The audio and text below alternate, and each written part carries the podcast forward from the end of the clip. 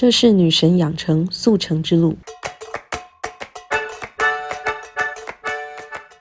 嘿，你今天练舞了吗？如果还没，没有关系，我们先来一起练肖维。欢迎来到练舞练心练肖维，我是跟你一起练肖维的好朋友 Ella。一份来自德国研究指出，跳舞比起北欧式的健走或是飞轮等等高强度的有氧运动，更能够活化脑部，预防失智。练习舞蹈可以提高身体的敏锐程度，随着音乐节奏起舞，不只能够提高肌肉的耐久度、海马回体肌，更能够提高感知能力。如果你想要延长家中长辈的寿命，那最好的方法就是增加他们的平衡感。跳舞绝对是最适合高龄者进行的一项健康运动。那我们今天邀请到的来宾是塔罗占卜师咪咪。Hello，大家好，我是咪咪。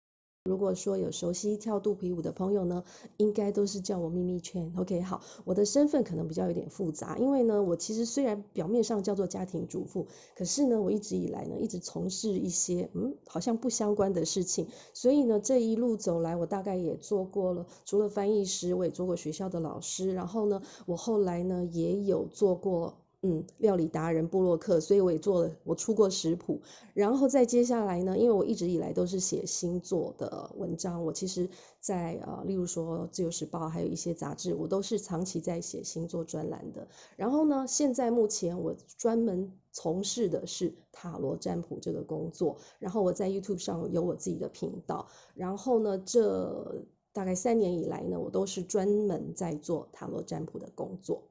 哇，听起来超级斜杠哎，我觉得有点就是认识你太晚，就是哎，我应该请你先帮我那个占卜一下。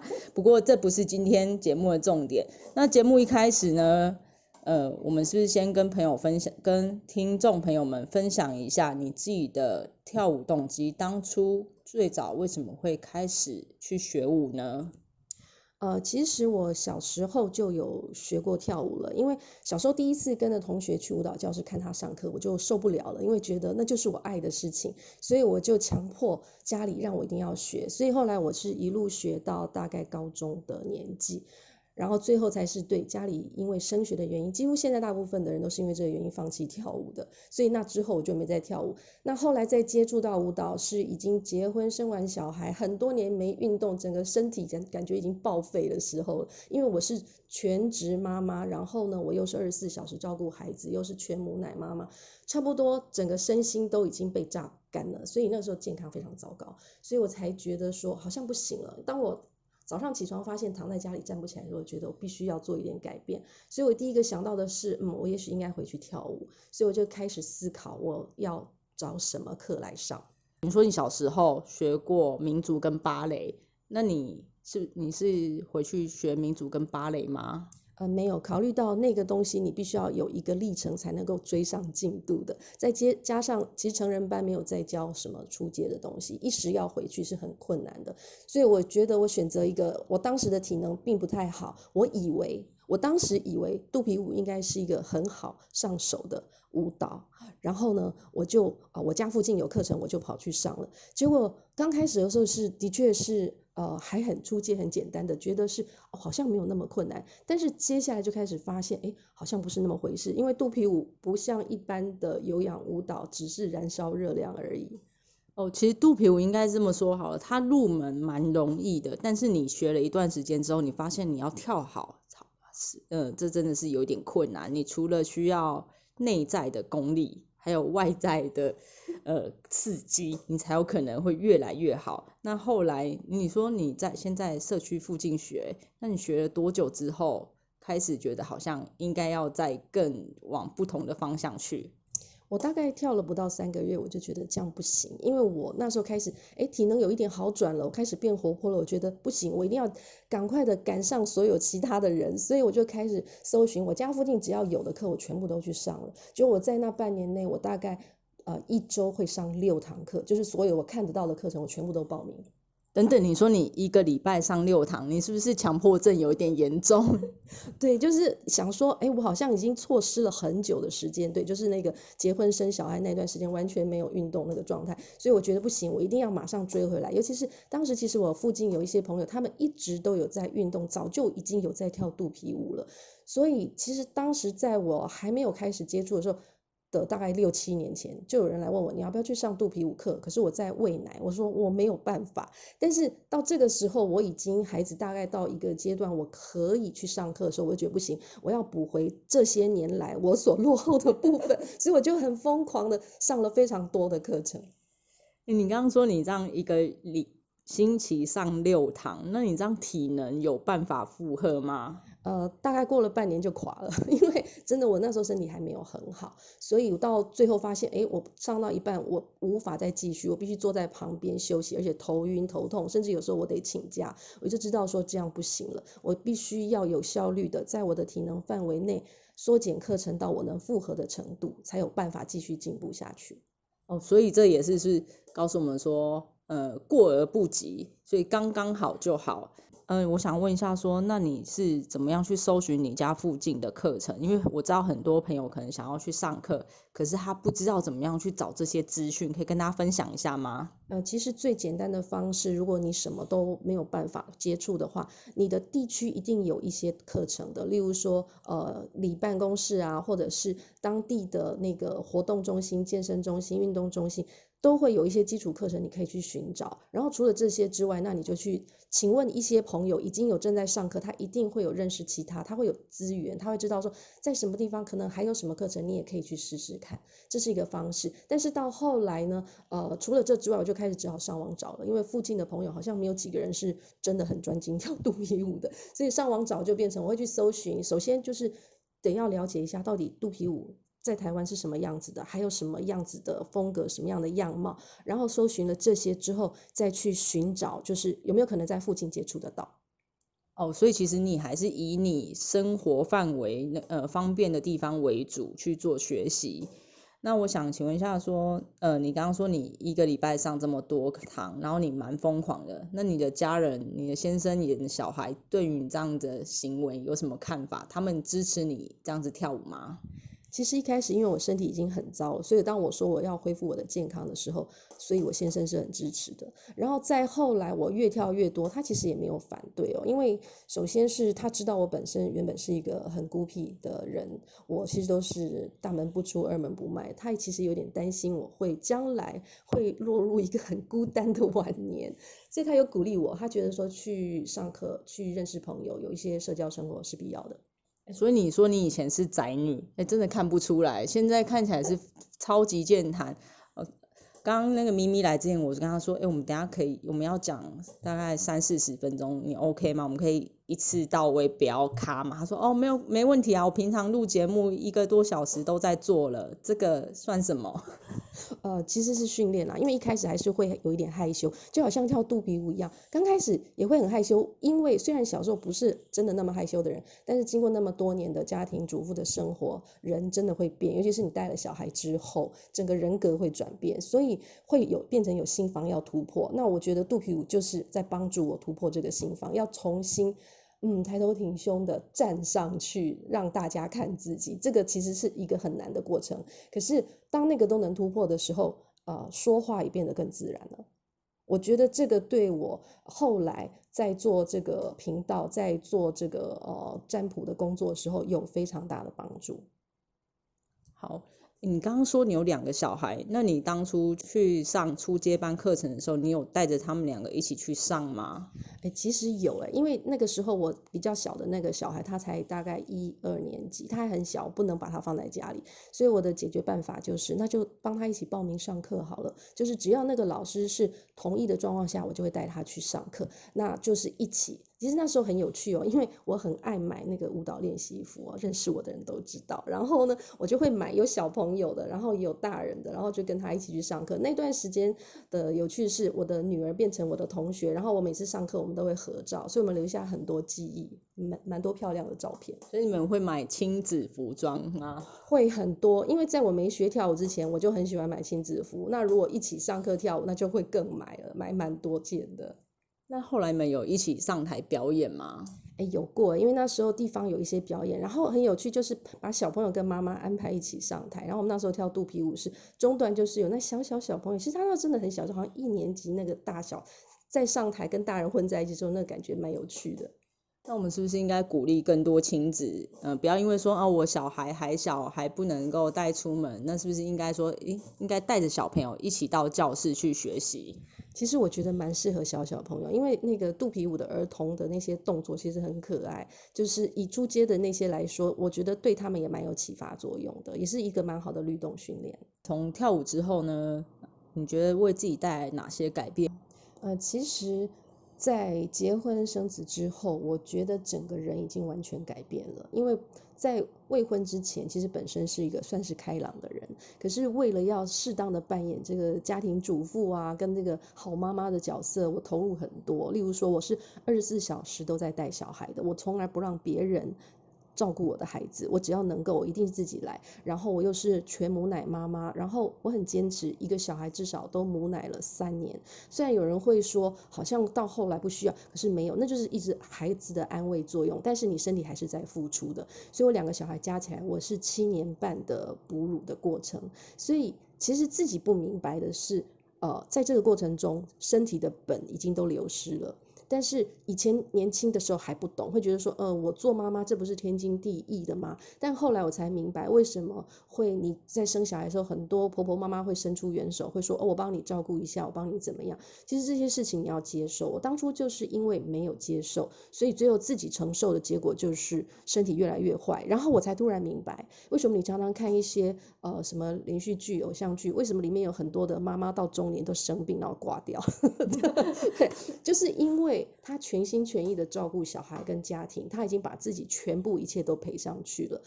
这时候我才了解说啊，原来自己走到这个境地，我必须要有改变。他赔上去的不是只有自己的青春，是包括自己的健康也赔进去了。对，没有错，那个是很严重的。但我以前不明白，我只觉得说我要尽力做好这个角色。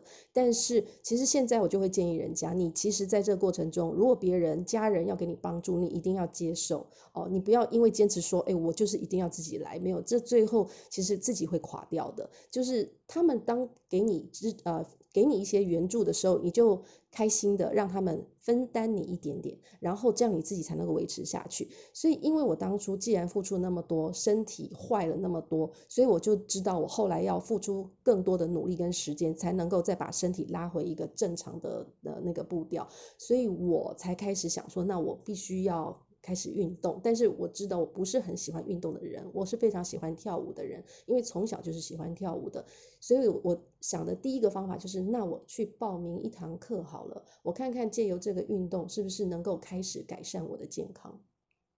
嗯，然后我当时就是看到就觉得说，哎，附近成人能够学的舞蹈，我能够那个状况还能够接受的，可能就只有肚皮舞，因为其实。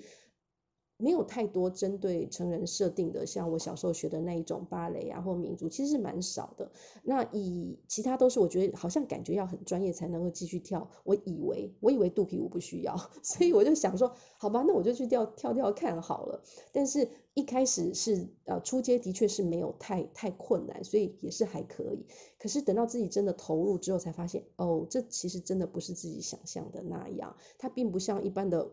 流行舞可能就是一个呃，就是体力的那种爆发而已，它不是只有这样，它有很多很多的细节跟内功是需要去练习的，所以就变成这个过程是我转而要去研究如何可以跳好肚皮舞，然后发现原来还有很多事要做。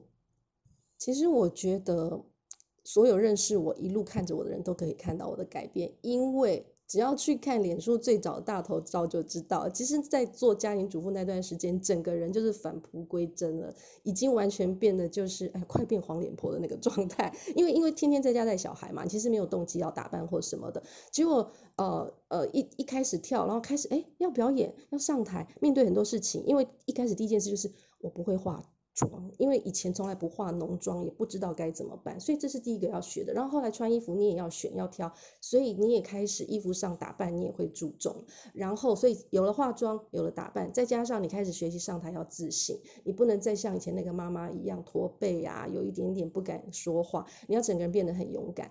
所以这几年下来，整个人已经变了一个样子了。就是如果你去看现在的照片跟从前的照片，你会很难相信。哎，这是同一个人吗？应该是相反吧，有点时光倒流的感觉，因为现在反而变得更年轻了。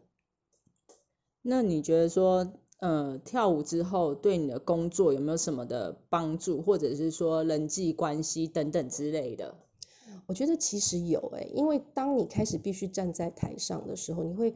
第一个，你很在意别人的眼光，但是你可能要修正你的角度，因为你要在一个健康的状况下，你能够继续成长，但是你又不畏惧。这个同样在做人处事上，它有带到一定的影响。你会看人会比较有包容力，因为你知道被批评是什么感觉，被注意是什么感觉，然后你会去修正自己的角度。所以我觉得做人处事上有改变。就比如，例如说我以前很孤僻，那我现在没那么孤僻了，因为我知道我需要跟别人交流，这样子他们能够了解我，我也能够知道他们所。期待的是什么？哦，那你刚刚说你就是因为自己健康的关系开始去学舞，那我们是不是应该要跟朋友们分享说，而我们是不是在自己现在还健康的阶段就应该开始准备什么呢？呃，其实。跳舞不应该是在身体垮之后才开始 做的事哦，这是我身上这就是错误的示范。但是是因为我年轻不懂，我不太清楚过度付出自己会造成这样的后果，所以我就要付出代价了。但是如果说在当初我还没有呃完完全全的，就是呃照顾小孩到这种程度的时候，我就已经在保持我的一个舞蹈学习的那个过程的话，我相信我到后来身体也不会变得那么虚弱。因为我是真的虚弱到我必须要去看医生，然后吃中药调养才能够好好过日子的那种状况，所以我觉得应该就是在平常，即使是你还未婚，就应该开始要培养一个就是定时去上课去跳舞的那个习惯，因为它维持你的一个身心平衡，我觉得是非常有益的。而肚皮舞正是对女性是更加有益的一种舞蹈。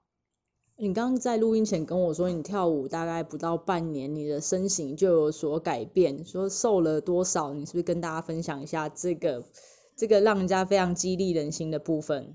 我觉得这个就很有趣了，因为有人会觉得说，哎，我是不是跳舞燃烧，我就是要减肥？有很多人是抱着这样的想法，所以他可能选择就是有氧啊，或者什么一些比较爆发力强的那些舞蹈。可是，在我跳肚皮舞之后，呃，我原本刚生完小孩的时候，我的大概三围全部都增加了两三寸，三围全部哦，就是生一个小孩全身都变大了。可是听起来两三寸还好，对一个妈妈而言。可是我在结婚前我是三三二四三五，哎，是标准的那一种身材。可是通通都增加了三寸之后，对我来说我是觉得很恐怖。所以是生一个加三寸，然后生两个加六寸吗？没有，是两个生完之后就是通通一共加了三寸。那。我是很不能适应的，因为我没有办法接受我的臀围变成那么大。但是我很意外的是，当我跳了一年的那个肚皮舞之后，我以前以为你的臀骨应该撑撑开，骨盆撑开不会再回去了。那可是那一年我的臀围我就少了两寸，所以我就非常的惊讶。所以原来肚皮舞对我们的这个 这个身材有这么大的影响，尤其是下半身，它竟然还可以让你再缩回去，这个我很惊讶。哦，肚皮舞最大好处就是它也可以修饰你的身形，就是让你本来是直筒腰变成变成什么呢？啊，应该会比较有腰身啦。但是我现在就是全部都比以前大，但是还看起来还是有的。OK，所以呃，它虽然可能不见得你的体重会变瘦，可是你的体型体态会整个就是年轻回来。可能从背影人家会以为你是一个小姐，是一个年轻的。正妹之类，有哎，其实真的蛮多人误会的，尤其是看背影哦，那种背影杀手。然后再加上，其实因为我在做直播嘛，那因为跳舞以来的习惯就是化妆啊、装扮啊，一切你都开始习惯要让自己变漂亮之后，很多人也会误会，以为我很年轻，就以为你就是还是单身女郎这样子。一开始的时候真的有，一开始有很多人以为我未婚，然后还会来搭讪什么，但是我说哦，抱歉没有，我已经两个小孩了。哎，我刚刚她进门的时候，我以为就是是年轻漂亮的女生走进来，但殊不知她已经是两个小孩的妈，大的还已经高中了。对对，我女儿已经比我还高了，她已经一六八了，我好羡慕哦。呃，其实我们人是非常需要目标。那你学跳舞之后，你是怎么帮自己在舞蹈里程碑上面建立呃目标？那你怎呃建立了哪些目标？你又如何一一去实践它呢？是不是跟大家分享一下？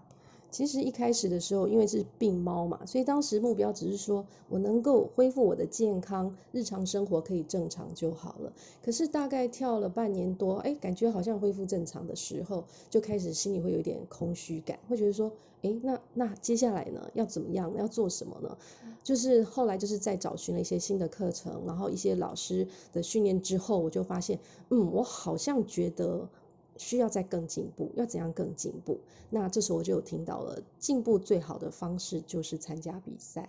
所以是同学们告诉你说，哎，你可以去参加比赛吗？哦，当然没有，因为地方妈妈们都会觉得说比赛是很遥远的事情，是那些很厉害的人才会做的啊。我们就是来运动，我们来健身的。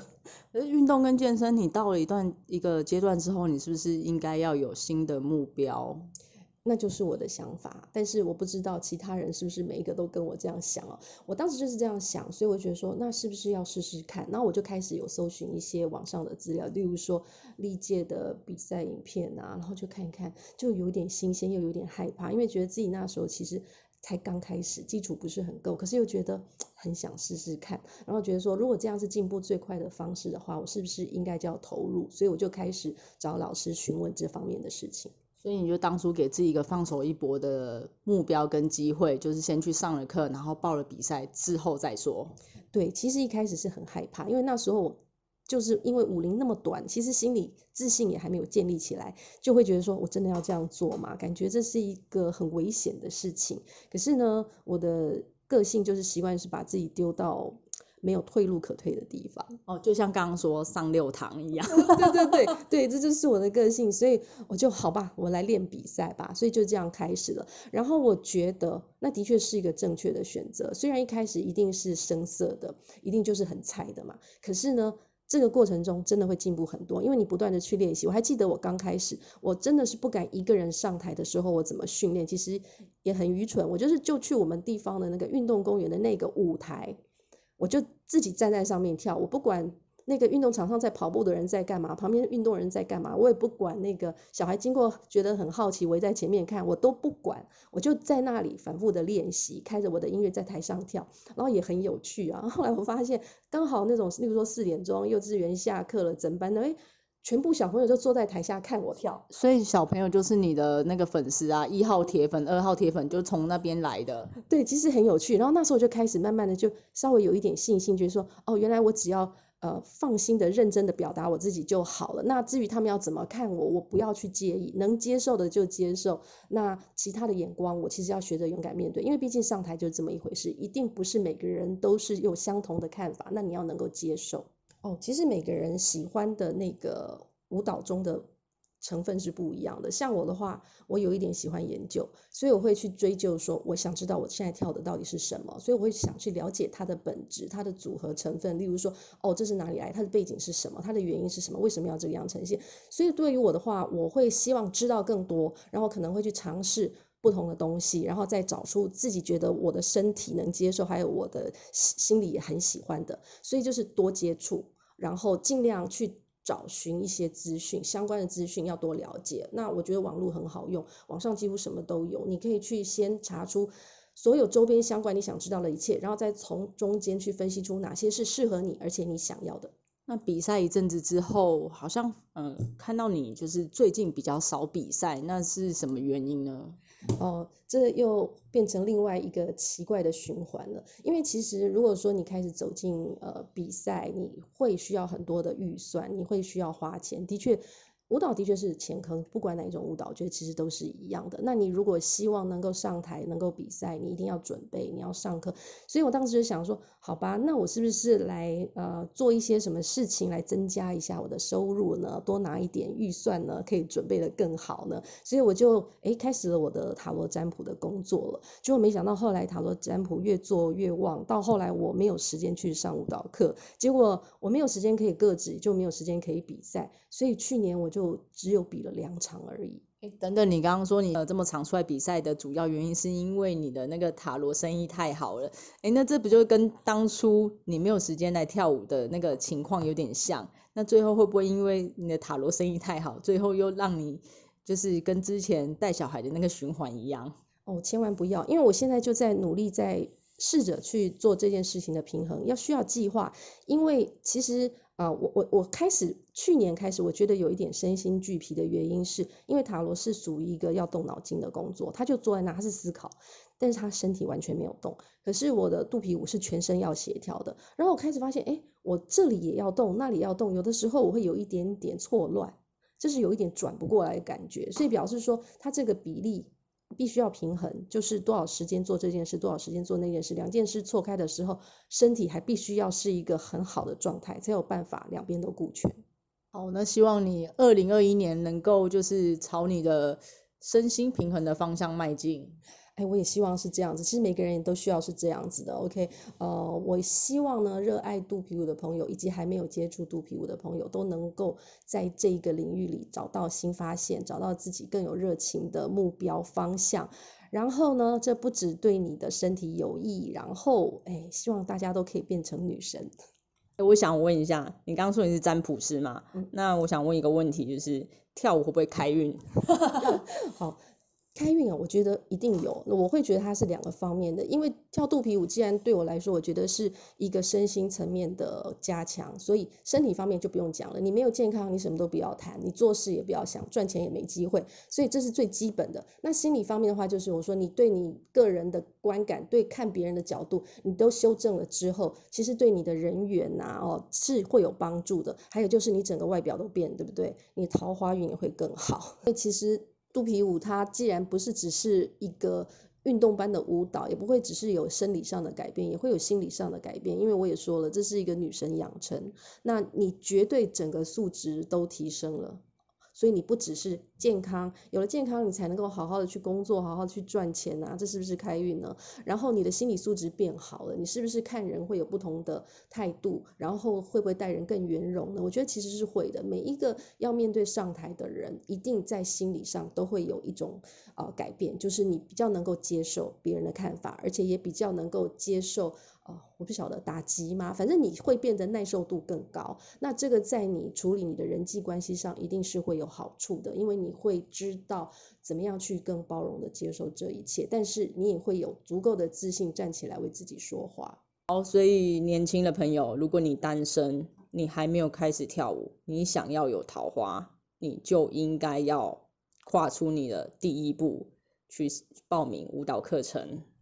哎，对，真的大家都应该，因为我觉得其实虽然市面上应该说市场上有很多种不同的舞蹈，可是女生来说，肚皮舞真的是非常有帮助的，不只是健康而已。你的心态，它是一个女神养成过程，因为你要能够很有自信的站在舞台上，在那个灯光下表现你自己，这个并不是每一种舞蹈都有带来同样的效果，这个是要心理要很强大，最后你才能够走到那一步。